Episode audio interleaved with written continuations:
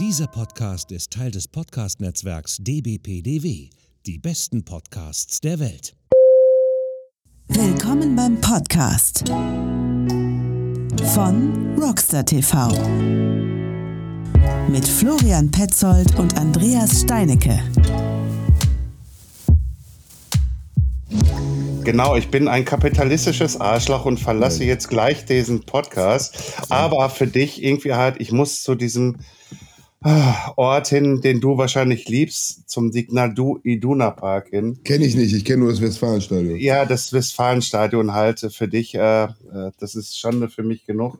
Deswegen, ihr beide habt einen schönen Podcast. Unser Gast ist heute der Gunnar zum zweiten Mal. Ich bin leider raus, der Florian Petzold. Viel Spaß euch beiden, Andreas und Gunnar. Tschüss. Ja, machen wir so. einen flotten Zweier. Ist ja, ich wollte okay auch mal sagen, Gunnar. Ne? Ist nicht schlimm, dass der Petzold nicht da ist. Der taugt eh nichts. So, insofern kann er jetzt auch einfach weg sein. Jetzt ist er auch weg, ne? Ich liebe es ja, wenn meine Podcast-Kollegen Termine machen, äh, wo sie dann einfach nicht können. Ne? Also, weißt du, uns morgens aus dem Bett scheuchen und dann sagen, nee, Freunde, äh, ich muss jetzt auch wieder nach Dortmund, ne? Ja, gut, dann, dann soll er halt nach Dortmund gehen, sag ich mal, ne? Dann machen wir uns halt ein nettes Stündchen selber. So, jetzt muss ich gerade mal das Handy hier noch auf äh, Flugmodus setzen, damit da nichts passiert. Kein so, Problem, ähm, kein Problem. Ähm, jetzt, äh, ich habe nichts anderes vor, äh, als mich äh, schwungvoll auf deine Fragen einzulassen. Ja, also du weißt ja, hier ist ja immer, immer, immer Freestyle. Insofern ähm, sind meine Fragen alle in meinem Kopf notiert. Und ich habe natürlich äh, darauf mich verlassen, dass mein, mein liebreizender Kollege, der Herr Petzold, äh, sich genauso viele Fragen ausgedacht hat. Nein, nein, also keine Sorge, ihr da draußen und auch keine Sorge, du Gunnar, ich habe mir natürlich ein paar Sachen überlegt. Aber erstmal ganz wichtige Frage, wo äh, bist du denn jetzt gerade? Ah, ich bin gerade bei Freunden in Hannover. Mhm. Und ähm, habe gestern äh, den letzten Vortrag des Jahres für mich gehalten ähm, in Hannover und bin jetzt schlawenzel noch so ein bisschen in der Gegend rum und dann geht es im Prinzip südwärts nach Hause. Nach Göttingen, ne? Genau. Ja. Prima. Also ist das jetzt quasi die, das ist jetzt die letzte Etappe absolute Zielgerade. Es ist wirklich Landeanflug. Äh, man sieht den Flughafen schon, man kann schon den Leuten irgendwie in den Garten gucken. Mhm. Also es ist, äh, ist, Freitag jetzt und nächste Woche Mittwoch. Äh, also fünf Tage noch. Das ist schon. Wie ist dein Gefühl dabei? Ähm, ich glaube, das ist, das ist ein Plural. Ähm, da gibt es äh, alles. Also das Wetter hat es mir jetzt in den letzten Tagen auch wirklich einfach gemacht. Mhm. So, in dem Sinne, dass ich sage, oh, reicht jetzt auch mit Nieselregen und so und mit Schnee. Um, und da ich das ja von Anfang an wusste oder sehr früh der Termin wirklich äh, in Anführungsstrichen auf die Stunde genau klar war, konnte ich mich ja lange genug adaptieren und trotzdem ähm, versucht man ja irgendwie auch so einen Abschluss zu finden, auch so einen innerlichen Abschluss mit der Sache und das ist so krass viele Impressionen dass ich mich eigentlich erstmal einsperren müsste und vier Wochen nichts tue äh, und alles mal sacken lassen müsste. So. Das heißt, es ist beides. Es ist, ich freue mich irgendwie auf Zivilisation mit Dreifachverglasung und diesen ganzen An Annehmlichkeiten. Mhm. Äh, ich freue mich, dass ich mich äh, einfach die Tage wieder ein bisschen strukturierter und alles ein bisschen klarer wird. Äh, und umgekehrt weiß ich noch gar nicht, ob ich, wie weit ich mich da schon an diesen anderen Lifestyle gewöhnt habe. Mhm. Kann auch sein, dass ich nach drei Tagen wieder mit dem Schlafsack auf der Terrasse liege, weil ich einfach draußen sein will. Ähm, oder ich weiß nicht, bin gespannt. Spannende neue Zeit beginnt. Wie äh, konntest du dich jetzt quasi in diesem Jahr von den besagten zivilisatorischen Annehmlichkeiten lösen? Ging dir das leicht von der Hand? Also wir hatten ja schon den Podcast ähm, das letzte Mal aufgenommen, da warst du schon quasi ein paar Tage unterwegs gewesen, aber jetzt so mit dem Abstand und quasi mit der Zielgerade vom Auge, äh, ist das leicht? Na, das ist ja erstmal per se nicht, ich sage jetzt mal nicht zwangsläufig so ein Ziel gewesen zu sagen, oh, ich will irgendwie Zivilisation, sondern ich bin ja nur in so einen nomadischen Modus gegangen, während ja zumindest hier in der westlichen Welt 99,9 Prozent des Lebens auf Sesshaftigkeit ausgerichtet ist. Mhm. Ähm, und sehr wenige Leute wirklich noch so nomadisch leben. Umgekehrt die Sesshaftigkeit ist so in der Menschheitsgeschichte ja noch ein echt kurzes Ding. Mhm. Ja, also unsere Genetik, unser Grundcode ist noch sowas von, äh, von ähm, alt und aufs Nomadische und auf Jagen, Flüchten, Beeren sammeln ausgelegt. Mhm. Äh, Das merkst du beim Black Sail, irgendwie beim Sammeln, beim, im Verkehr merkst du das beim Jagen. Mhm. Also ganz viel haben wir sehr archaischen Code und ich ver so ein bisschen könnte man ja auch sagen, diese Tour hat die digitale Realität mit unseren nomadischen Grundgenen und Grundprogrammierern so ein bisschen versöhnt. Mhm. Das heißt, ich habe eigentlich jeden Tag sehr oft mich so angespielt, zum Beispiel dieses, dass man morgens noch nicht weiß, wo man abends schläft. So. Ähm, das kennt man von irgendwelchen Bikepacking-Fahrten vielleicht so, da nimmt man das als Abenteuer wahr und als oh, Kribbel und Besonderheit. Das war jetzt in, in vielen Tagen, vielen Wochen für mich natürlich Realität. Das heißt, dass äh, ich habe da eine Normalität entwickelt, ähm, die, die auch auf der einen Seite Ruhe reingebracht hat, die viel Flexibilität reingebracht hat. Ähm, Im Nachgang wird man jetzt merken, ob diese Abenteueridee daran, ob die abgestumpft ist. Also was ist, wenn ich im März mal wieder für so ein Wochenende mit einem Kumpel und Schlafsack losfahre? Mhm. Finde ich das dann total langweilig und abgegriffen, weil das hatte ich ein Jahr. Oder äh, triggert mich das dann direkt im positiven Sinne und die ganzen, das ganze Jahr kommt auf der innerlichen Leinwand nochmal ähm, abgefilmt. Mhm. Das weiß ich nicht. Ähm, aber eins weiß ich, ich, ich bleibe Warmduscher. Ähm, und diese zivilisatorischen Annehmlichkeiten, irgendwie so quadratische Wände, 15 Zentimeter Dämmung, Mhm. Dreifachverglasung und da sind so komische Drehknöpfe. Und wenn man auf den roten dreht, kommt ziemlich heißes Wasser irgendwie aus der Wand. Das ist schon geil. Also ähm, das ist äh, Sesshaftigkeit irgendwie und, und Hausbau ist jetzt nicht, gehört jetzt nicht zwangsläufig zu den größten Irrwegen menschlichen Erfindertums. Mhm. Ähm, das heißt, ich freue mich da schon drauf und vielleicht schätze ich das jetzt noch mehr, weil ich es einfach eben an vielen Tagen in diesem Jahr nicht hatte. Was würdest du denn jetzt quasi sagen, waren so deine einprägsamsten Erlebnisse? Boah, Also ich meine, in, in, in 356 Tagen, ähm, da hat sich doch sicherlich einiges angesammelt, oder? Ich würde es mal umgekehrt sagen. Äh, wenn du drei coole Fotos am Tag machst Ja. oder drei Fotos von Dingen, die dir wichtig sind, dann wären das jetzt oder sind das jetzt über 1000 Fotos. Das heißt, die Sache skaliert natürlich sofort so krass hoch, Mhm. ähm, dass es quasi unmöglich ist zu sagen, das ist mein eines Highlight. Ähm, ich hatte manchmal,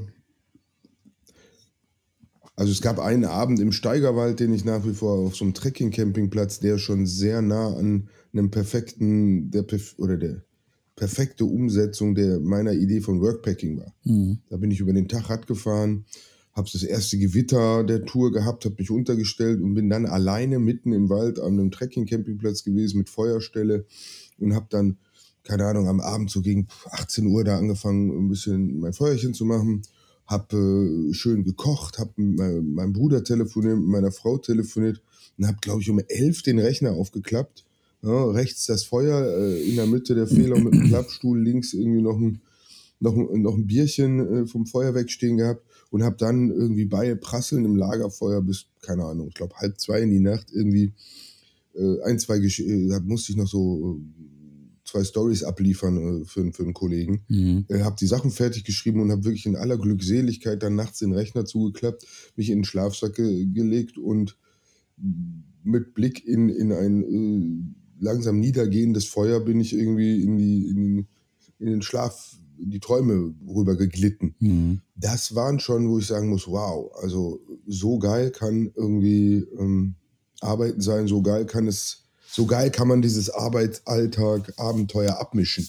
Das war schon einer so der coolsten Tage, würde ich sagen. Also wenn man das mal so auf einen Tag runterbrechen müsste, würde ich sagen, das war mit einer der, der perfekten Tage.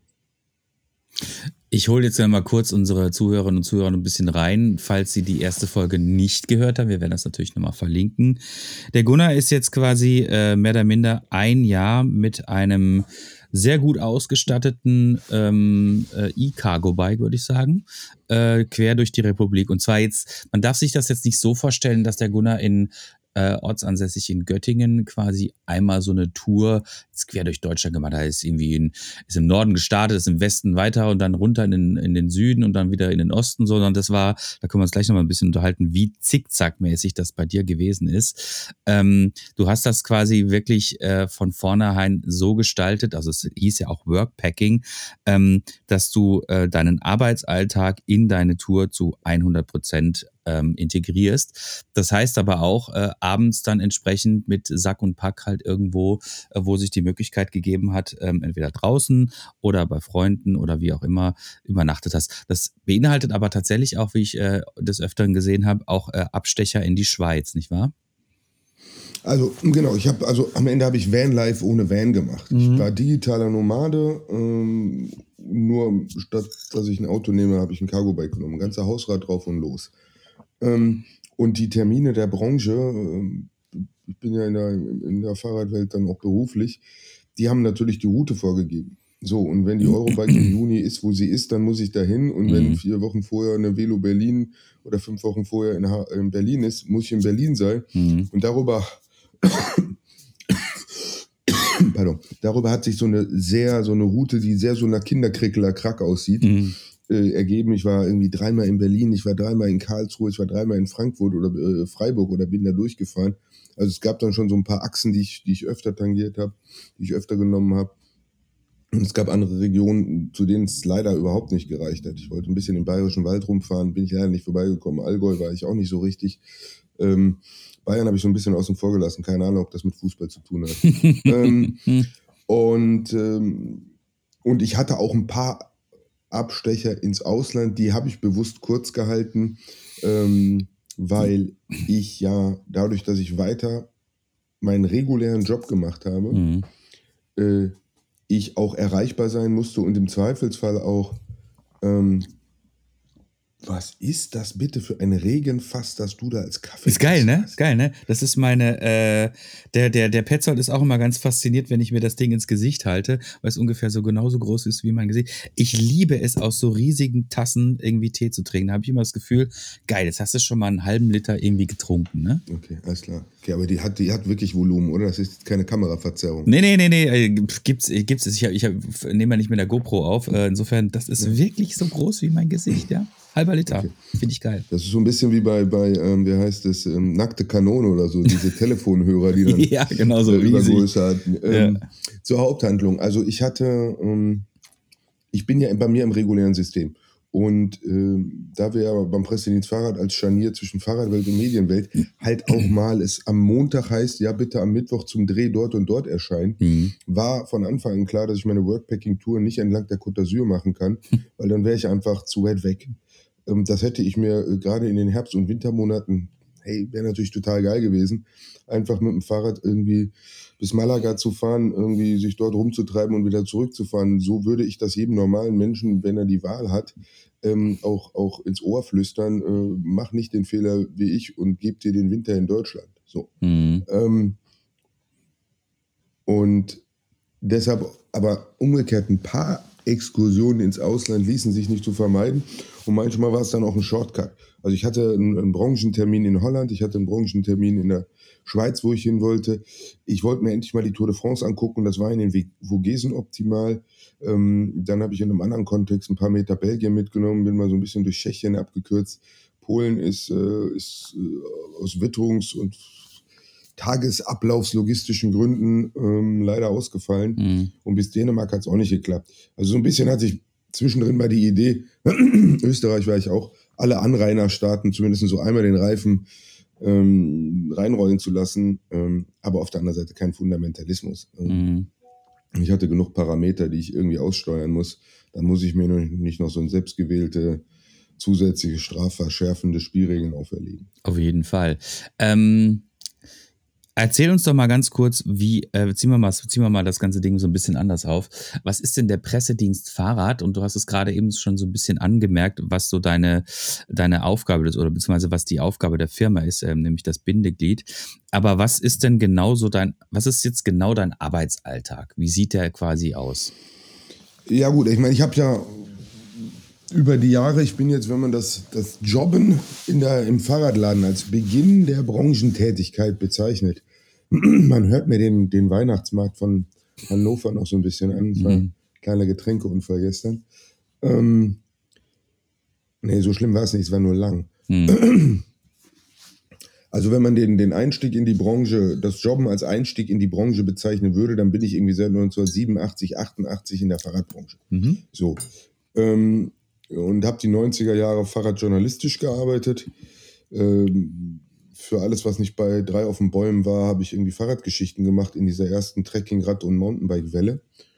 Und habe dann 2008 nach äh, einer kurzen Zeit bei einem Hersteller und zwei Schlenkern, nenne ich das mal, habe ich mich 2003 mit dem Pressedienst Fahrrad selbstständig gemacht, der sich als Bindeglied zwischen Fahrradwelt und Medienwelt versteht. Weil ich in den 90er Jahren selber gemerkt habe, selbst als Fachjournalist, der sich ein wenig auskennt und den man vielleicht schon ein wenig kennt, war es echt schwer, meine Infos zusammenzukriegen, um gute Fahrradgeschichten zu machen. Äh, Das fing bei irgendwie Bildern von dem Modell XY an und hörte bei einem, gibt's eigentlich irgendwen, der mir folgendes oder jenes Phänomen mal genau erklären kann, mit einem Zitat, ähm, hört es auf. Und dann habe ich daraus geschlossen, na, wie geht's denn erst anderen, wenn es mir schon so schwer fällt, als jemand, der sagen würde, ich kenne das Thema und man kennt mich vielleicht. Und das war die Geburtsstunde des Pressedienst Fahrrad, zu sagen, wir brauchen äh, ein, ein Bindeglied, das das Thema Fahrrad in der Logistik, würde man sagen, so verpackt, dass es am Ziel, nämlich bei den Journalistinnen, ankommt. Ähm, und so bereiten wir, machen wir im Prinzip das Thema Fahrrad äh, mediengängig, nenne ich das mal, zum einen auf so einer ganz profanen logistischen Ebene der, der, des Workflows. Wir haben die weltweit größte Datenbank mit Kosten für journalistische Zwecke kostenfrei zu nutzenden Bildern. So, da kannst du einfach, da kannst du auch eine Farbsuche machen. Was in der Redaktion durchaus üblich ist, auch wir machen die ganze Seite in lila und dann ist denen ein bisschen egal, was auf dem Bilder ist, aber da muss lila sein. Haben wir so Sachen wie Farbsuche. Ähm, also Funktionalitäten, die dafür sorgen, dass es in den Arbeitsfluss der Journalistinnen passt. Und das andere ist einfach eine Fachlichkeit, dass wir sagen, wir sind hier nicht die thematische Drückerkolonne eines Herstellers oder so, ähm, sondern wir sind äh, herstellerübergreifend und erklären das Phänomen Fahrrad anhand von irgendwie x verschiedenen Akteuren. Mhm. Und das ist, ähm, das wird sehr gut angenommen, weil die Leute eigentlich Bock auf Fahrrad haben, aber wenn sie sich ein bisschen reindenken, schnell merken, dass das Thema doch deutlich komplexer ist, als so ein Begriff wie Drahtesel erstmal suggeriert. Mhm. Ähm, und dann kommt dieses Mediengängig machen äh, ins Spiel, dass man Fahrrad einfach erklären kann auf eine Art und Weise, dass äh, es Journalistinnen und ihre Rezipientinnen auch, auch, ich sag mal in Anführungsstrichen, verstehen und verstehen, warum es für sie interessant und wichtig ist. Und wer bucht dich dann? Na, in dem Sinne sind das äh, 50 Krümmel machen ein Stück Kuchen. So, Mhm. also man kann sich so ein bisschen wie so ein Fitnessclub vorstellen. Alle, die sagen, gut, dass ihr das macht, Mhm. geben uns äh, irgendwie so, so, eine, so, einen, so einen kleinen Krümmel und in der Summe ist es genug, dass wir arbeiten können. Und es sind so viele Akteure, dass wir nicht irgendwie ähm, als, als das Sprachrohr des einen missverstanden werden können oder des anderen, sondern ähm, dass wir auf der Fahne erstmal ganz groß Fahrrad stehen haben. Ihr seid also quasi keine Redaktion, sondern ihr, ähm, ihr vermittelt eher Informationen an die einzelnen Akteure. In deiner Funktion dann aber auch vor Ort teilweise, ne? Genau, also wir Fahrradfahren, ähm, Fahrradfahren, also Erfahrung kommt im, beim Fahrrad wirklich aus dem Wort fahren. Mhm. Ähm, und nichts ist besser, als sich auf ein gutes Fahrrad zu setzen und das auszuprobieren. Ähm, und das äh, vor allen Dingen, wenn wir dann Journalistinnen haben, die, weiß ich nicht, seit 20 Jahren nicht auf einem modernen Fahrrad gesessen haben, ähm, dann ist das schon ein krasser Aha-Effekt und das ist gut, wenn man, wenn dann jemand daneben ist, der kommentiert und der ähm, auch mal ein bisschen äh, technische Hintergründe erklärt, ganz profan erstmal einweist, wo funktioniert was. Mhm. Ähm, und dann machen wir auch vor Ort Termine. Mhm. So, klar. Und ähm, das muss doch immer ein großes Bohai gewesen sein. Ich meine, die Leute kennen dich ja und die wissen ja auch, was du machst, aber muss ja trotzdem immer ein großes Bohai gewesen sein, wenn du dann mit deinem Sack und Pack da irgendwo beim Kunden aufgefahren bist und hast gesagt, so Freunde, ich bin jetzt da. Ich bin jetzt gerade irgendwie, weiß ich nicht, viereinhalb Stunden zu euch gefahren, aber halt nicht mit Zug und mit Auto, sondern mit Fahrrad. Ähm, Ich glaube, das hatte in der Summe das komplette Spektrum menschlichen Reagierens von Ignoranz zu, äh, so überhaupt, also von einer Teilnahmslosigkeit, äh, die man, die auch wieder bemerkenswert war, bis hin irgendwie der Chef kommt abends noch äh, extra in die Firma und hat einen Rucksack irgendwie mit, mit, mit Bier dabei, weil er Mhm. sagt, boah, ist es cool, dass du hier bist Mhm. und irre, so ein Kackwetter und du bist unterwegs. Ähm, das hatte alles. Und das ist auch okay, weil letzten Endes, ähm, nur weil ich das für mich mache, ähm, hey, Sack Reis in China. Also ob Mhm. ein Sack Reis in China rum, umfällt oder der Fehlau irgendwie mit dem Cargo-Bike durch Deutschland knattert, ähm, das wird jetzt ähm, in der Geschichtsschreibung der Menschheit keinen Eintrag im Jahr 2023 hervorrufen.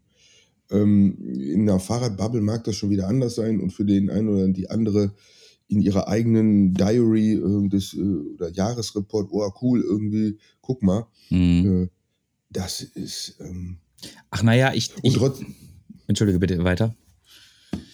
nee du, Okay, ich, ich, ähm, wenn ich da kurz äh, zwischen, zwischenfahren darf. Also ich glaube, das ist immer so die, äh, die Geschichte zwischen äh, Eigenwahrnehmung und Fremdwahrnehmung. Ich glaube, in der Eigenwahrnehmung gebe ich dir wahrscheinlich vollkommen recht. Äh, man nimmt sich selbst nicht so wichtig und äh, man fährt halt Fahrrad so und mit seinem Sack und Pack, ne? Aber das bist ja du, der, dies, der sich quasi äh, ja selbst auch so ein bisschen reflektiert und ja, du bist ja logischerweise in Persona immer mit dir selbst dabei. Und äh, für dich ist das ja dann irgendwann eine gewisse Normalität. Aber die Leute, die du natürlich dann besuchst, das ist ja für die dann schon was Besonderes. Also wenn du jetzt quasi äh, hier vorbeigekommen wärst, das wäre schon, wäre schon was Besonderes gewesen. Ne? Man hätte, ich hätte dich dann wahrscheinlich irgendwie verfolgt. Ne? Wo bist du jetzt gerade irgendwie, wenn du mir einen Standort geschickt hast? Man hätte dann gewartet und wenn du dann hier angekommen wärst, dann hätte ich dir natürlich auch einen entsprechenden schönen Empfang gemacht. Also für mich als derjenige, der besucht wird von dir, wäre es schon was Besonderes gewesen. Jetzt hast du natürlich gesagt, Ja, das, Ja. wer sich, klar, wer sich darauf, ich sag mal, einlässt, Ja, ja. Äh, ähm, das ist schon in einer, in, man würde sagen, eine 1 zu N-Verbindung. So, ja. Mhm. Ich habe natürlich äh, für die, für viele war ich dann dieser eine Tag, wo dieser eine komische Vogel mit diesem, wie auch immer, komischen Projekt kam. Mhm. Und für mich ist es umgekehrt einmal mehr ein Tag bei Leuten sein. So. Mhm. Ähm, das war für mich erstmal ein Anlass, irgendwie immer wieder versuchen, einen Gang rauszunehmen, demütig und dankbar zu sein und das alles erstmal nicht für selbstverständlich zu nehmen, auch wenn das in so einer Häufigkeit stattfand. Mhm. Ähm, da haben unglaublich viele Leute Türen aufgemacht und sind hilfsbereit und haben mitgedacht und und und. Das ist nicht selbstverständlich. Ähm, und das ist in so einer rauen Welt, wie wir sie gerade so wahrnehmen und die Medien und Social Media und Algorithmen das ja auch so ein bisschen verstärken, dass man eher aufs Böse und aufs Schlechte getrimmt wird, ist das auch erstmal ein, ein cooles Erlebnis zu merken, boah, da draußen sind verdammt viele, verdammt nette Menschen, Mhm. die äh, aus sich heraus oder wenn man, wenn man einfach ganz offen fragt, hallo, ich brauche hier gerade irgendeine Art von Hilfe, die helfen. Mhm. Ähm, und ja, für die ist das dann der eine Tag, wo, wo ich äh, da bin und so. Und für mich ist es äh, gestern, vielleicht gestern war ich hier, morgen, heute bin ich hier, oder gestern war ich dort, heute bin ich hier, morgen bin ich wieder woanders. Mhm. Ähm, da muss man auch aufpassen, dass da nicht sich so eine Selbstverständlichkeit einschleicht, Mhm. sondern dass, dass man wirklich in jedem kleinen Moment, wie gerade als äh, meine Gastgeberin hier mir noch schnell einen Kaffee hinstellte, das ist nicht selbstverständlich, so, Mhm. dass sie das macht, dass der da ist, dass ich hier sitzen kann und ähm, und und und. Und das habe ich versucht, für mich aus dieser Tour zu ziehen. Mhm. Mehr, mehr, viel mehr Dankbarkeit für solche kleinen Selbstverständlichkeiten, die eben keine Selbstverständlichkeiten sind. Mhm. Wie weit ist quasi so dieses, ähm, man ist dankbar für die, für die Menschlichkeit der Menschen. Wie weit ist das jetzt quasi auch eine Erfahrung für dich gewesen, wo du gesagt hast, das hat mir, ich, ich, ich, äh, ich übertreibe jetzt, äh, das hat mir so ein bisschen den Glauben an die Menschheit wieder zurückgebracht. Worauf ich hinaus will, ist, du weißt ja, wir sitzen hier in unserer, in unserer schönen Bubble und äh, draußen in der Welt, äh, die Welt geht unter quasi gefühlt, ne? Und es passieren viele schlimme, schreckliche Dinge im Kleinen, aber passieren dann auch wieder viele gute Dinge. Und manchmal ist man ja dann doch schon so ein bisschen abgelöst quasi von dieser direkten Art und Weise, wo die Leute wirklich hilfsbereit und gut zu einem sind, weil man einfach quasi vielleicht auch gar nicht so viel ähm, Verknüpfungspunkte hat. Und du hast ja wirklich jeden Tag quasi immer wieder aufs Neue ähm, solche Verknüpfungspunkte erlebt, im, wahrscheinlich im über, hoffentlich überwiegend guten, aber mit Sicherheit auch mal irgendwie im Schlechten. Ne? Aber wie hat das so ein bisschen deine Denke von dem Miteinander mit Menschen beeinflusst? Das habe ich noch nicht fertig durchdrungen für mich. Was ich sagen kann, ist, ähm, ja, man kann im weltpolitischen Kontext gerade wirklich den Glauben an die Menschheit verlieren. Und das, was Heiner Müller mal so etwas lustig sagte, zehn sind blöder als fünf. Also gerade so diese massendynamischen Effekte, man hat gerade nicht das Gefühl, dass sich Wissen kumuliert und mhm. dass sich äh, irgendwie Toleranz äh, kumuliert, sondern das Gegenteil. Je mehr Leute zusammen sind, je stumpfer und je härter und je barscher scheint es zu werden. Ähm, das und im Klein-Klein dann nochmal das krasse Gegenteil zu erleben, ist erstmal gut und richtig. Umgekehrt ist natürlich auch klar, nur weil ich jetzt hier irgendwie auf der Landstraße knatter und Leute äh, mit Leuten nette 1 zu 1 Erfahrungen habe, bleibt das Böse ja in der Welt. Mhm. Also ich will sagen, das ist natürlich auch irgendeine Art von Bubble, ähm, die und nur, nur die böse große Welt alleine zu betrachten, ist falsch und sich nur in so eine Bubble zurückzuziehen und zu sagen, ja, alles gut bei mir, weil mhm. der Willi ist nett zu mir und die Steffi äh, und hier gibt's einen Kaffee, greift halt auch zu kurz. Also die, diese ganz großen ähm, Antworten habe ich natürlich nicht gefunden, aber ich habe zumindest mal im Kleinen erlebt ähm, und habe so ein Korrektiv, so ein, so ein Gegengewicht und in so einer Dialektik nochmal eine Position erlebt, zu sagen, hey, pff, wenn man da unterwegs ist es passiert viel Gutes und viele Leute sind sehr, sehr nett mhm. ähm, zu dir und auch unerwartet und äh, der Deutsche äh, und die Deutsche ist vielleicht auch gar nicht so grummelig äh, und so schroff und so wenig gastfreundlich, wie man es ihr oft unterstellt. So. Ich glaube, weißt du, am Ende des Tages ist es doch folgendermaßen. Äh, wir haben alle irgendwo die Möglichkeit, Dinge im kleinen oder vielleicht auch im großen Maßstab irgendwie anzustoßen. Und ähm, vieles versandet aber meistens dann auch einfach im, im, im Ungefähren oder einfach im, ich habe einen Gedanken, aber ich habe ihn nicht zu Ende geführt. Äh, und du hast ja von dir aus gesagt, okay, ich mache das jetzt wirklich ein Jahr. Und sich das vorzustellen und das dann zu starten und dann auch durchzuziehen, das sind ja zwei ganz unterschiedliche Paar Schuhe. Und ähm, ich denke mal, man hat dich ja auch, äh, also in der Fahrradwelt hat man dich auf jeden Fall so oder so wahrgenommen. Und äh, ich glaube, es ist immer ganz wichtig, dass ähm, ganz unabhängig davon, was jetzt quasi der ähm, ursächliche Zweck der ganzen Geschichte ist, der ja relativ klar und deutlich bei dir proklamiert gewesen ist, nämlich du arbeitest jetzt einfach vom Fahrrad aus, ne? 365 Tage im Jahr. Trotz allem hat man ja trotzdem wahrgenommen, da ist ein Mensch, der hat sich jetzt vorgenommen, der fährt jetzt ein Jahr durch Deutschland und ähm, es hat ja schon, finde ich, ähm, eine gewisse es, es, hat schon so eine gewisse Art äh, oder es hat eine gewisse Bedeutung für die Menschen. Also ich spreche jetzt mal von mir aus. Ich finde das halt wirklich ein, ein beeindruckendes, cooles Projekt. Unabhängig davon, ob du dir jetzt auf die Fahne geschrieben hast, ich fahre jetzt irgendwie 365 Tage äh, durch, die Geld, durch die Welt, äh, Workpacking und äh, fahre für den Frieden oder für den Umweltschutz oder sonst irgendwas. Ne? Das ist ja relativ wurscht, aber du hast es halt gemacht, ne? Und ähm, und du hast damit auch was bewiesen und das so dieses dieses dieser Meta-Kommentar, der dahinter ist, den finde ich halt schon ziemlich spannend, ehrlich gesagt. Und wie gesagt, unabhängig davon, ob du dich jetzt irgendwie äh, zwischendrin irgendwie großartig dazu zum Weltgeschehen geäußert hast oder nicht, ist das, was du geleistet hast, schon an sich schon äh, bemerkenswert und äh, kann dem einen oder anderen, glaube ich, auch vielleicht irgendwie ein, ähm, ja, wie soll ich sagen, jetzt vielleicht nicht ein Leuchtturm gewesen sein, aber zumindest eine Inspiration. Ja, danke für die Blumen. Also, wenn es das ist, also ich habe erstmal, ähm, und das ist so ein bisschen, muss man ja ehrlicherweise sagen, auch mein Lebens- und Arbeitsprinzip schon immer erstmal gemacht, worauf ich Bock hatte. Mhm. So. Ähm, und äh, ich wollte ja auch in dem Sinne beispielsweise nie Firmengründer werden oder selbstständig. Das ist einfach, das eine ist passiert und das andere war einfach dann so viel auf dem Schreibtisch, dass ich das alleine nicht mehr machen konnte. Und dann mhm. habe ich gesagt, okay, ich stelle noch mal einen Stuhl hin, da setzt sich jemand hin und dann sind da noch mal Stühle dazugekommen. Ähm, aus dem Grund heraus, weil es darum geht, coole Sachen zu machen. Mhm. Ja, und die sind halt was größer geworden. Und bei der Tour ging es auch darum zu sagen, hey, ich habe das so als fixe Idee es gibt nichts Gutes, außer man tut es, also mache ich's. Mhm. So, ähm, ich würde da, ich kann das danach oder man kann das natürlich an vielen Stellen, ich sage jetzt mal mit Ideologie, mit Philosophie und so ein bisschen auskleiden und untermauern und äh, überbauen und flankieren. Ähm, was bleibt am Ende, dass ich Bock drauf hatte und es gemacht habe. Aber es ist mhm. natürlich auch wunderschön, wenn das nicht so komplett ähm, im Nichts verpufft, sondern wenn es Leute inspiriert, äh, darüber äh, nachzudenken, wie sie irgendwie Alltag und Abenteuer und, und, und Arbeit aussteuern mhm. oder vielleicht die Leute zum Anlass äh, es nimmt, äh, mal einmal mehr aufs Rad zu steigen. Es wird nicht ihr Nachteil sein, würde ich jetzt sagen. Radfahren ist eigentlich immer cool, ähm, mit wenigen Ausnahmen. Äh, so, also insofern sage ich danke für die Blumen und mhm. Sehe das auch so. Ne? viele Leute wollen ja auch heutzutage einfach an ihrer Work-Life-Balance arbeiten.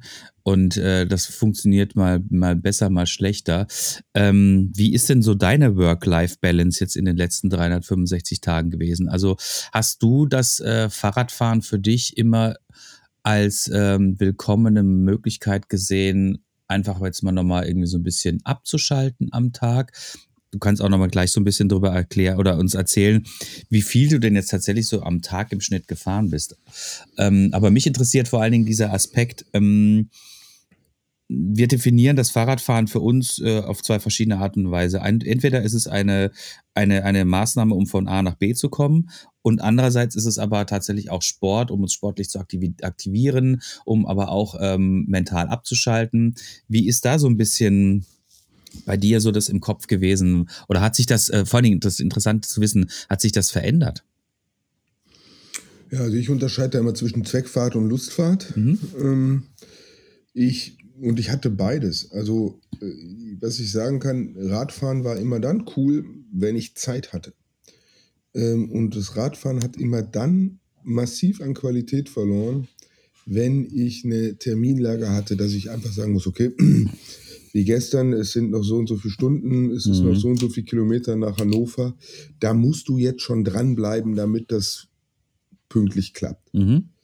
Ähm, immer wenn die Konstellation so war, war es wirklich Zweckerfüllung und dann hat das Radfahren auch nicht so, ich sag mal, auf einer Entspannungsachse funktioniert, sondern ich habe, ähm, ich habe, äh, dann bin ich einfach äh, abgeradelt, sage ich jetzt mal etwas überspitzt gesagt. Mhm. Und ähm, ich habe ja gerade Durchgangsverkehr, aber ist nicht schlimm. Ja. Ähm, das heißt, ich habe das Radfahren als, als beides erlebt. Ich habe das Radfahren, ähm, ich habe das Radfahren erlebt als geiles Abenteuer, mehr anderen, entspannend für den Kopf. Und ich habe es genauso als einfach nur von A nach B kommen erlebt. Mhm. Ich wollte 50 Kilometer im Schnitt am Tag fahren. Ähm, ich bin zwischen 0 und 180 Kilometer am Tag gefahren. Hm. Und äh, im Ganzen werden es jetzt so knapp unter 13.000 Kilometer werden. Das ist schon echt äh, eine beeindruckende Leistung. Also, das finde ich echt cool.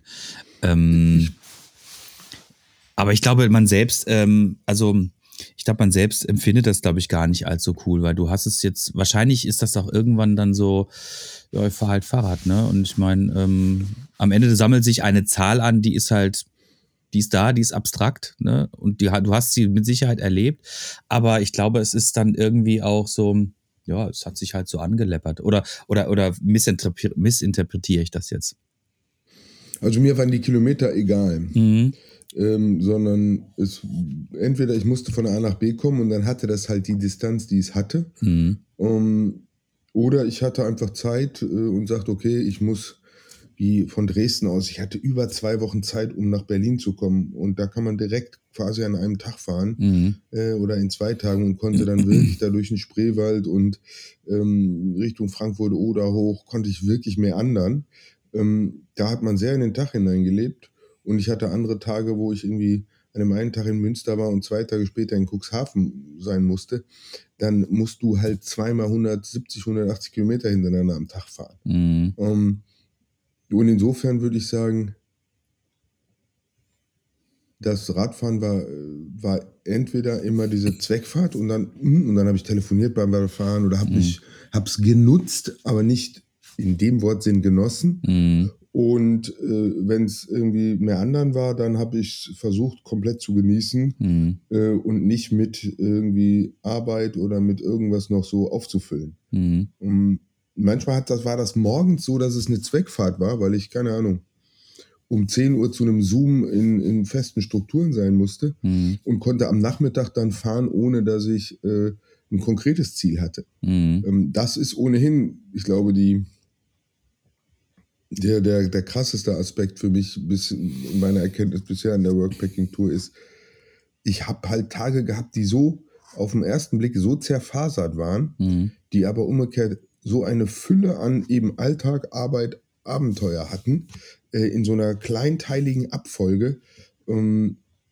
dass man sehr weit reinzoomen muss in den Tag, um zu wissen, was war jetzt Arbeit, was war Alltag, was war Abenteuer. Mhm. Äh, und wenn man äh, ein bisschen rausgeht und von draußen drauf guckt, wenn man auf Abenteuer gucken will, dann war das ein randvoller Tag voller Abenteuer. Wenn man auf Alltag gucken will, war das ein sehr alltäglicher Tag. Und wenn man auf Arbeit guckt, sagt man, wow, ja klar, und am Ende sieben Stunden irgendwie am Rechner gesessen. Mhm. Ähm, und dieses, dieser Eintopf, sag ich mal, ähm, statt Drei-Gänge-Menü, der hat mir sehr gut geschmeckt. So. Ähm, und trotzdem nach 353 Tagen Eintopf, um mal in dem Bild zu bleiben, kann jetzt auch mal wieder ein bisschen anders der Tisch gedeckt werden. Hast du damit das äh, gefunden, was du gesucht hast? War das deine Intention?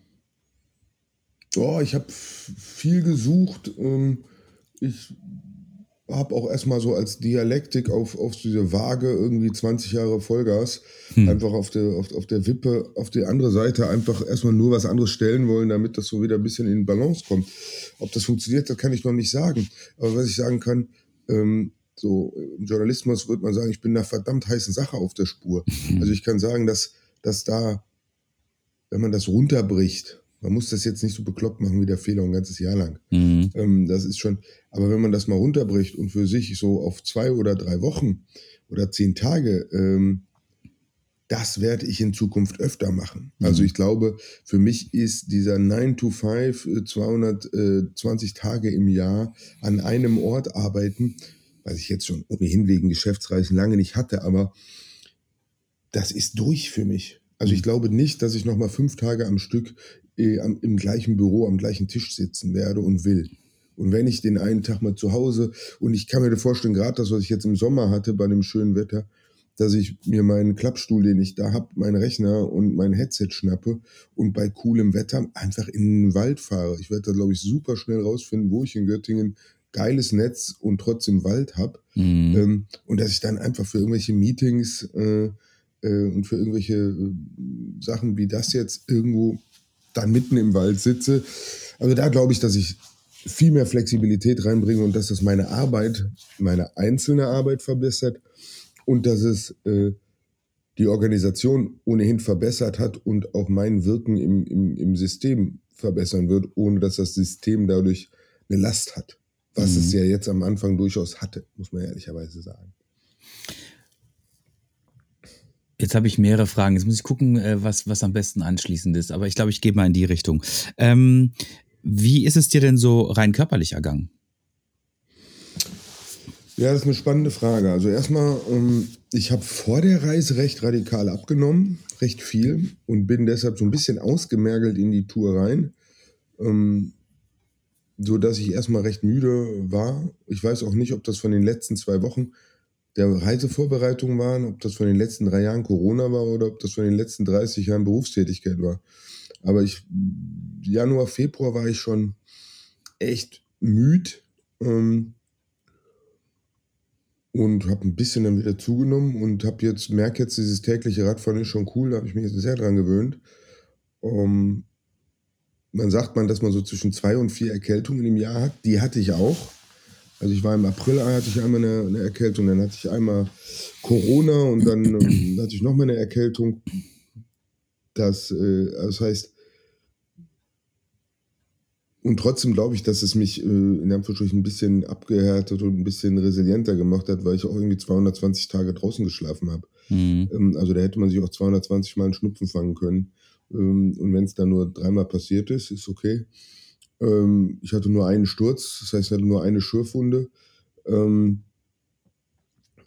Insofern würde ich sagen, körperlich ist mir das sehr, sehr gut ergangen. Mhm. Äh, interessanter wird jetzt, äh, wie so der Stoffwechsel darauf reagiert, wenn nicht mehr diese tägliche Belastung ist und wenn Mhm. es nicht mehr so das innere Heizkraftwerk den ganzen Tag laufen muss, sondern äh, wenn das äh, in, in Häusern nicht der Fall ist. Und da muss ich kalorisch natürlich auch so ein bisschen aufpassen.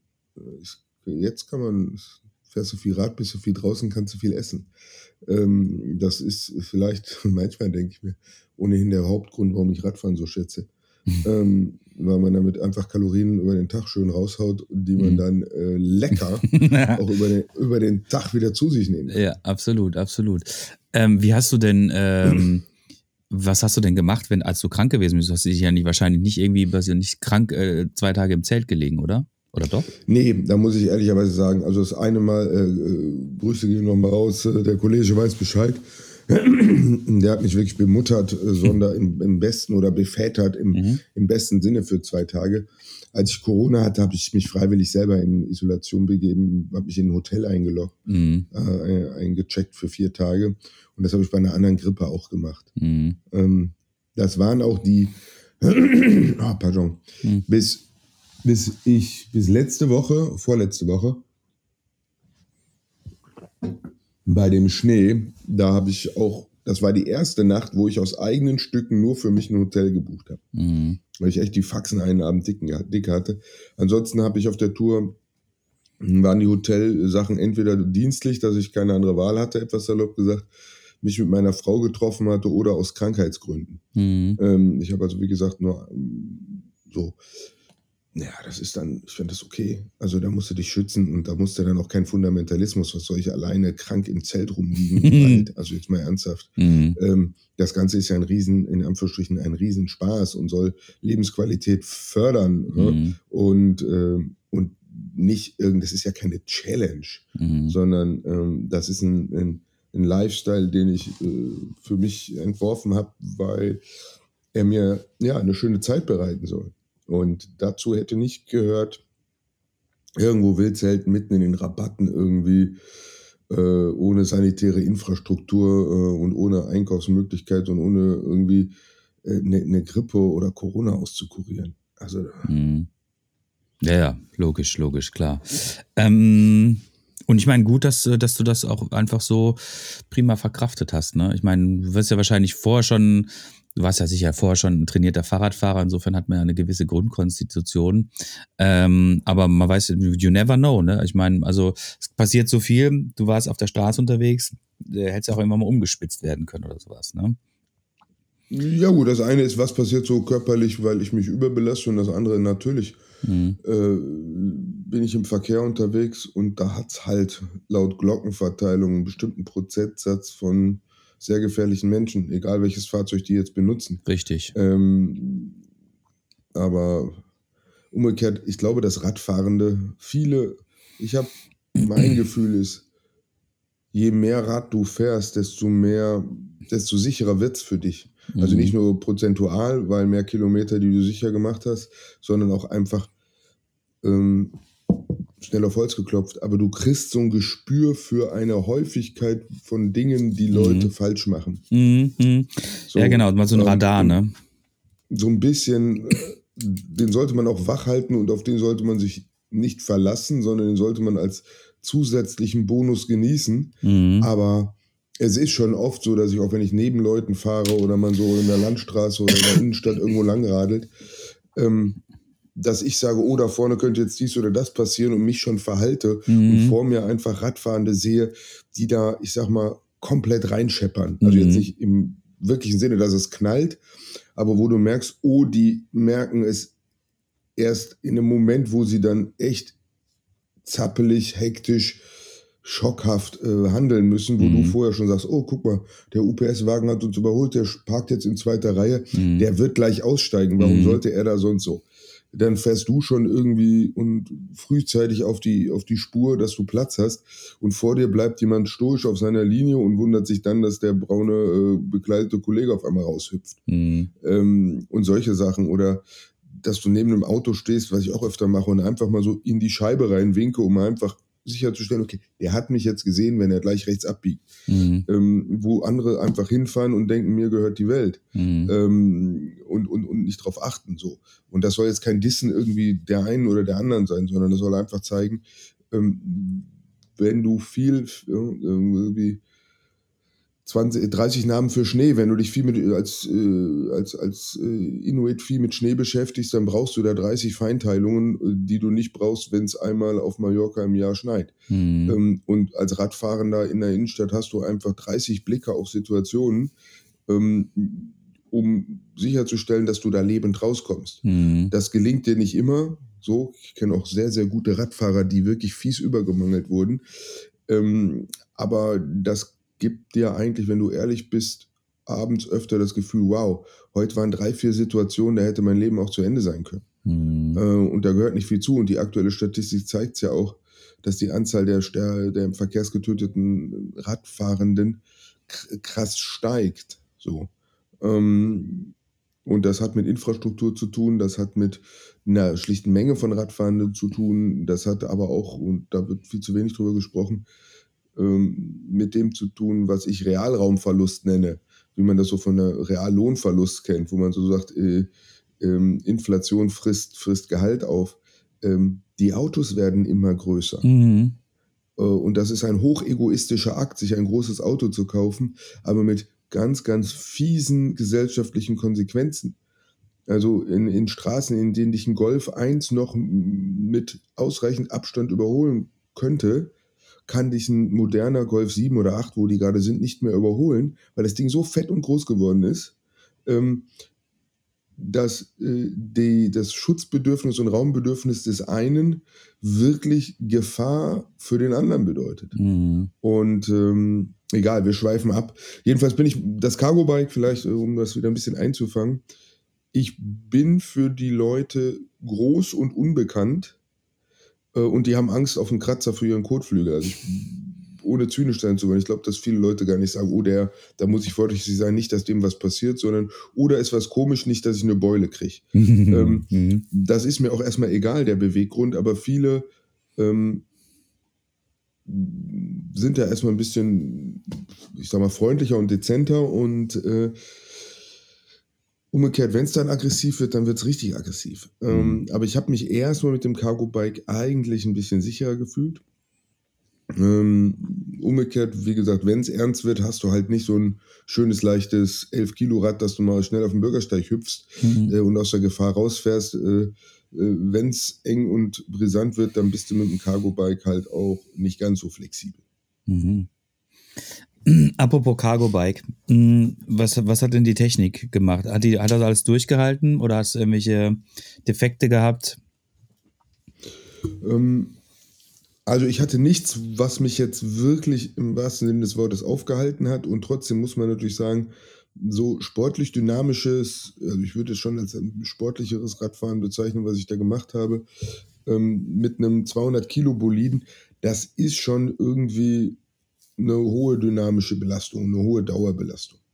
Ähm, ich hatte im Prinzip zwei Platten, die wirklich so auf, da ist irgendwas durch den Reifen gestochen, hat den Schlauch kaputt gemacht, finde ich auf 13.000 Kilometern querfeld ein völlig okay. Mhm. Ähm, ich hatte noch ein, zwei Platten auf der Innenseite, das hat sich dann herausgestellt, dass meine Felge auf, auf einer Länge von acht Felgenlöchern angerissen war auf der Innenseite. Mhm. Da würde ich auch sagen, ach, wenn ich daraufhin ein, zwei Platten hatte, bis ich das genau diagnostiziert habe, ähm, mir diese Felge aber nicht in den Vogesen bei 85 km/h bergab unter den Hintern zusammengebrochen ist, dann würde ich das auch noch sagen als völlig okay, neue Hinterrad reinge, neue Felge eingespeicht, weitergefahren, seitdem keine Probleme mehr. Ein paar Bremsbelege sind durchgegangen, logisch.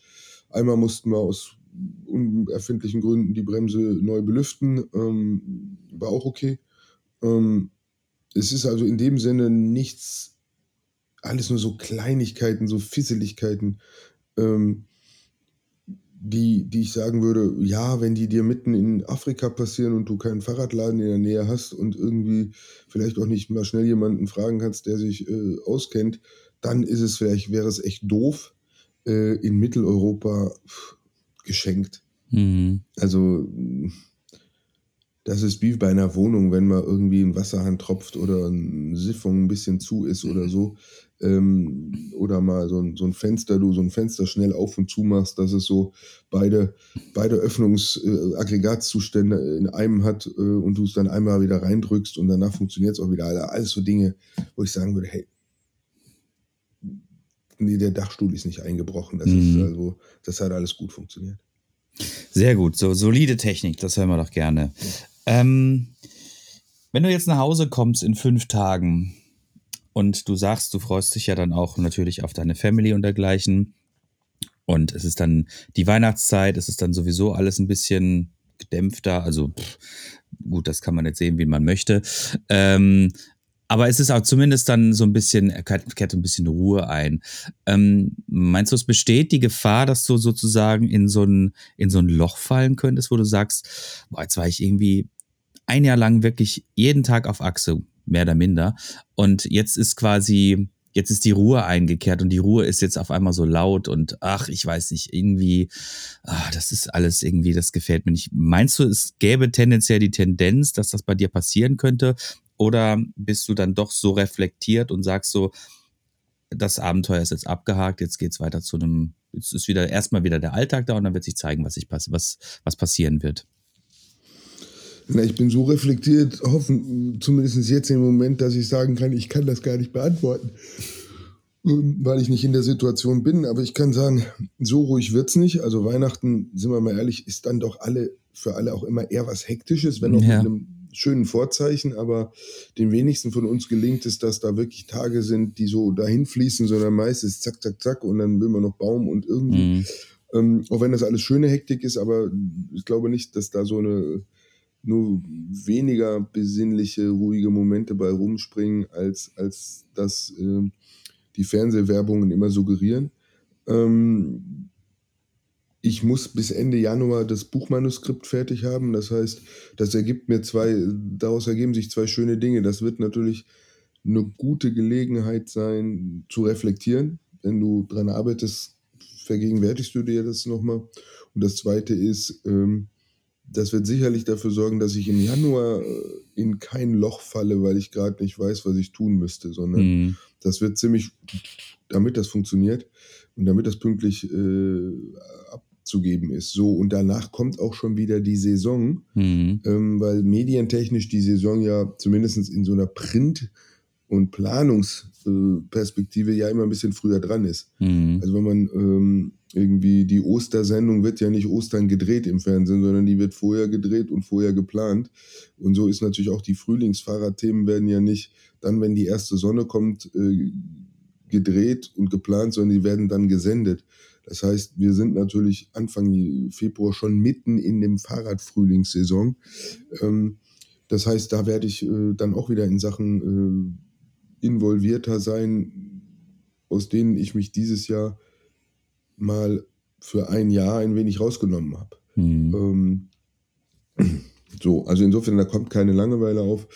Ähm, ich habe eher schon jetzt das Gefühl, dass ich das nächste Jahr und meinen Kalender ein wenig verteidigen muss, ähm, dass der nicht zu voll wird. Meinst du, das ist dann auch quasi so ein bisschen ähm, der große, der große Recap zu dem Jahr, wo du jetzt unterwegs gewesen bist? Also du hast gesagt, du schreibst ein Buch und ähm, hast du denn, du hast doch bestimmt auch irgendwie darüber hinaus noch irgendwelche Medienanfragen bekommen. Ja, da war ja einiges. Also Es waren ja einige Podcast-Sachen, war ja einige Fernsehsachen und, und Print.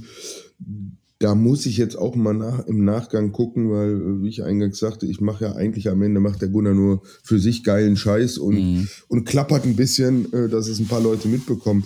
Ich weiß jetzt noch gar nicht, wie viel Lust ich noch habe, im nächsten Jahr zu klappern für eine Sache, die schon vorbei ist.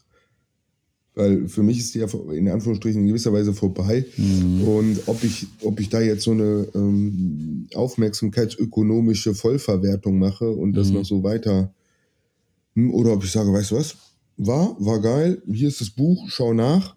Ähm, aber ich persönlich bin schon irgendwie, das ist das, das nächste für mich. Oder vielleicht mache ich auch mal wie in so einer Drei-Felder-Wirtschaft, vielleicht bleibt das Feld Fehler auch mal ein Jahr lang jetzt unbestellt Mhm. äh, um sich ein bisschen erholen zu können und dann kommt erst, erst 25 der nächste geil. Ich weiß es nicht. Da will ich mich, äh, da Ähm, mein Sohn hat das mal so schön gesagt ähm, und das adaptiert. Das ist eine Frage für den Zukunftsgunnar. Mhm. Stell die mir in drei Monaten. Die kann ich jetzt eigentlich Mhm. nicht so richtig beantworten. Ähm, so, aber ich weiß, ich habe Bedarf, das Ganze nochmal sacken zu lassen und für mich zu sortieren und, Mhm. und, äh, und erstmal so die Essenz rauszuziehen, äh, die jetzt neben diesen ganzen vielen kleinen und großen Impressionen, äh, äh, die sich dahinter verbirgt. Und dafür will ich ganz selbsttherapeutisch und ganz äh, selbstlos äh, das, das Buchschreiben natürlich auch nutzen. Was wird man denn in dem Buch lesen können? Es wird einerseits im ersten Moment so natürlich kalendarisch äh, vom ersten bis zum letzten Tag gehen Mhm. ähm, und äh, als, als zweite Hierarchieebene immer um diese Frage, was ist Arbeit, was ist Alltag, was ist Abenteuer, wie mischt sich das, wie Mhm. muss das auf der Tour gemischt gehen. Und ähm, dann habe ich mir natürlich äh, unterwegs die eine oder andere Notiz gemacht und den einen oder anderen Gedanken gehabt. Und manchmal passt der ganz bündig zu dem, was ich da erlebt habe. Und manchmal steht der im totalen Kontrast. Und manchmal ist es auch einfach nur äh, ein Gedanken, den ich hatte. Mhm. Und äh, so wird das ähm, im, im besten Wortsinne 353 äh, Content-Snippets, wie man das heute nennen wird. Ähm, und mal ist es irgendwie nur ein cooles Foto mit einer kleinen BU und mal sind es irgendwie 3000 Zeichen, ähm, ich sage jetzt mal so salopp, feinmaschigste äh, Ideen zu, zu irgendwas äh, Mhm. und, äh, und alles Mögliche dazwischen. Also es wird ähm, kurzweilig, es wird sehr ähm, comichaft so arrangiert und sehr mosaikartig ähm, und gleichzeitig hast du diesen linearen Lesefluss, äh, den, den kalendarischen. Ähm, und damit wird es nicht so romanhaft sein und nicht so schulaufsatzmäßig, Mhm. sondern ähm, soll so eine Mischung aus dem sein, was man früher als klassisches ablaufendes Buch hatte und dem, was wir so von so einem Facebook oder Instagram äh, äh, Nachrichtenstream, so eine, so eine Mischung aus dem, den beiden in, in, in, der Rezeption und damit auch für mich in den Ausdrucksmöglichkeiten. Mhm. Ich glaube, das wird, oder nicht, nicht, ich glaube, ich habe die tiefe Überzeugung, dass das extrem cool wird und ich habe äh, an einigen Stellen ist auch schon der, der Blattmacher in mir komplett durchgegangen mit äh, sehr geilen Überschriften, wo ich manchmal sage, ich weiß, den anderen Kram habe ich noch nicht fertig, aber das- ist die, die Headline des Tages. Und manchmal habe ich schon ein Foto, wo voll, vollständig, also das wird, äh, du siehst, es ist noch so ein bisschen fragmentarisch, wie ich es erkläre, aber du kannst meine Augen leuchten sehen, dass ich Bock habe und äh, das ist ähm, erstmal die, die allerbeste, der allerbeste Treibstoff, äh, Bock drauf hat und sich drauf freut, äh, dass man das umsetzen und machen kann und das nicht als Qual ansieht. Die Deadline Hast- ist sportlich, Ja. aber ich habe totalen Bock auf die einzelne Kleinarbeit. Das wird geiler Scheiß. Äh, eine Frage noch dazu, oder zwei, zwei in einer. Hast du schon mal ein Buch geschrieben? Ja, ja, ich habe ja über die Jahre, ich habe ja mein erstes Fahrradbuch 1993 geschrieben. Also insofern, das ist jetzt irgendwie mein achtes oder neuntes Fahrradbuch. Ähm, das ist jetzt das erste Mal, dass es nicht so eine Monographie oder sowas thematisches ist, sondern ein reines Erlebnisbuch. Auf der anderen Seite, ich habe ja über die Jahre so oft schon Reportagen für die Bike, für Tour, für Schlag mich tot geschrieben. Ähm, insofern, das ist mir alles äh, nicht neu ähm, und ich kann auch mit so großen Deadlines umgehen. Ähm, und trotzdem habe ich, äh, wie so ein Musiker, so ein natürliches Lampenfieber vorm Auftritt. Ähm, das sorgt aber für so eine muskuläre Vorspannung, dass man auch dann noch richtig kann. Ja? Mhm. Ähm, insofern, ja. Hast du dir, äh, das wäre der zweite Teil der Frage gewesen, hast du dir während der Tour immer Notizen gemacht oder ist das jetzt alles quasi in deinem Kopf? Nee, nee. Ich habe eine Excel-Tabelle, die äh, teilweise auch sehr lustige Spalten hat, was ich so alles äh, äh, vermerkt habe. Ja. Ähm, ich habe ein Word-Dokument äh, mit Gliederung zu jedem Kalendertag, in dem ich schon irgendwie Sachen eingetragen habe. Also die, die Stoffsammlung, die ist schon sehr, sehr weit, weil sonst würde ich auch gerade einen Nervenzusammenbruch kriegen mit dem Termin. es ist so, ich muss mich jetzt hinsetzen und, ähm, und es runterschreiben. Äh, aber das ist ja auch so eine journalistische Grundkompetenz, dass du irgendwann weißt, so egal was ist, jetzt ist Redaktionsschluss, äh, Mhm. Wissen nur noch ab jetzt äh, nur noch, oder nur noch bis jetzt und ab, und ab jetzt wird das zusammengetragen, was da ist. Mhm. Ähm, und wird nur noch unterbrochen, wenn was total krasses passiert.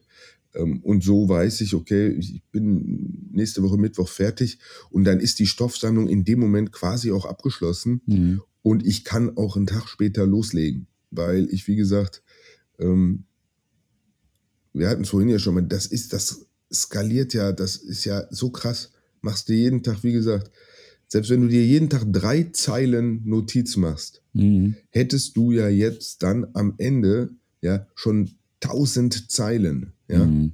Ähm, also das hebelt so hoch und das ist auch auf einer Erinnerungsachse. Also ich kenne das von so Reportagen, die ich bei Wochenreisen mache. Ich war jetzt im August mit meinem Sohnemann in Schottland ähm, Bikepacken. Man vom Workpacking erholt man sich ja mit Bikepacking, ist ja klar. ähm, und hatte dafür für eine der letzten Bikebildausgaben noch mal eine Reportage gemacht. In einer Woche, da brauchst du, wenn du genug Fotos machst, brauche ich mir keine Notizen mehr zu machen. Mhm. Weil dann habe ich, gucke ich auf die Fotos und dann kommen die Erinnerungen und ich habe auch mittlerweile ein Gespür dafür, welche Fotos brauche ich nur zu machen, damit ich mich erinnere und Mhm. welche machst du, damit sie druckbar sind. Ähm, das würde bei einem Jahr nicht funktionieren. Mhm. So viel Fotos kannst du gar nicht machen und so viel irgendwie. Ähm, und dann bist du ja bei dem, dich situativ zu erinnern und dann, und das ist das Geile wiederum. Ich kann mich einerseits im Januar an, an Sachen situativ über Fotos in Erinnerung bringen und ich habe gleichzeitig ein Jahr lang hinter mir. Das heißt, ich kann äh, vordergründig beschreibend äh, in so eine Situation reingehen oder schon reflektiert. Damals hatte ich das Gefühl, jetzt, das ist eine Quintessenz. So, und an diesen Gedanken, die da so sind, will ich dann die Lesenden auch teilhaben lassen, Mhm. ähm, weil ich natürlich am Ende auch nichts anderes tue als jeder und jeder andere.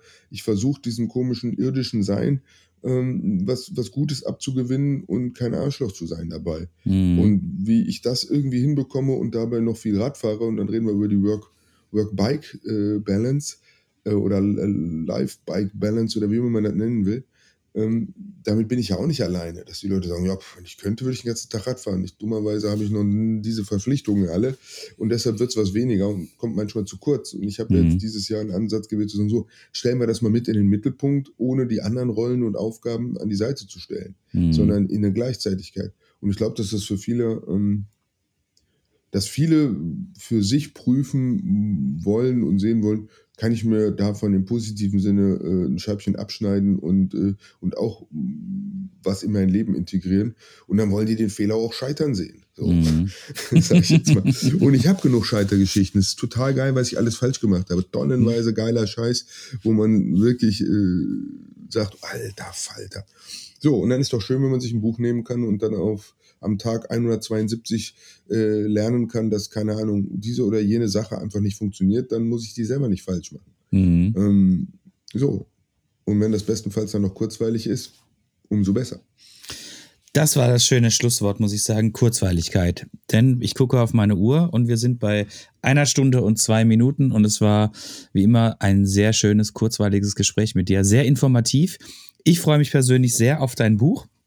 Wenn es soweit ist, äh, werde ich da auf jeden Fall äh, zugreifen und mir das durchlesen. Ich finde das einfach äh, solche Abenteuer, wie du, wie du sie jetzt erlebt hast, finde ich einfach immer total spannend und lese mir das total gerne durch und lass mich davon auch äh, sehr gerne inspirieren, muss ich sagen. Also das ist, glaube ich, und da bin ich nicht der Einzige mit Sicherheit, der sich da äh, versucht, vielleicht so eine Scheibe davon abzuschneiden, was andere Leute erlebt haben. Und ähm, ja, also wie gesagt, ähm, ich und der Florian in Abwesenheit, wir wünschen dir auf jeden Fall noch äh, gute restliche fünf Tage, bis du dann im heimatlichen Göttingen angekommen bist. Und ähm, ja, also normalerweise wird jetzt der Florian noch was sagen, der ist nicht da. Insofern hast du das letzte Wort und ähm, ich bedanke mich an dieser Stelle schon mal für dieses äh, schöne Gespräch und für die Zeit mit dir. Ja, cool, dann mache ich den Werbeblock einfach selbst, äh, weil das Coole ist, ähm, das Buch kann man jetzt schon vorbestellen. Ähm, und ich habe auch so einen Link eingerichtet, weil der eine oder andere sagt vielleicht, ja, will ich haben und kannst du mir was Kleines reinschreiben oder so. Ähm, kann man dann auch mit Widmung äh, sich wünschen, das mache ich dann auch. Und umgekehrt, äh, man kann es natürlich dies, diesen Gutschein in Anführungsstrichen auch verschenken. Dass äh, man zu Weihnachten einen Gutschein verschenkt und sagt, das Mhm. Buch kommt und ich es dann im April, sobald es da ist, gewidmet jemandem schicke. Ja. Ähm, en- den Link hier, den gebe ich euch, ihr könnt ihn in die Shownotes tun. Oh, sehr und dann habe ich heute mal so einen richtig dreckigen Werbeblock am Ende gemacht. ähm, aber das hat ja auch einen Nutzen. Der eine oder andere sucht vielleicht noch ein Geschenk, äh, Auf jeden wo Fall. er sagt, oh, das ist schon eine nette Sache. Genau.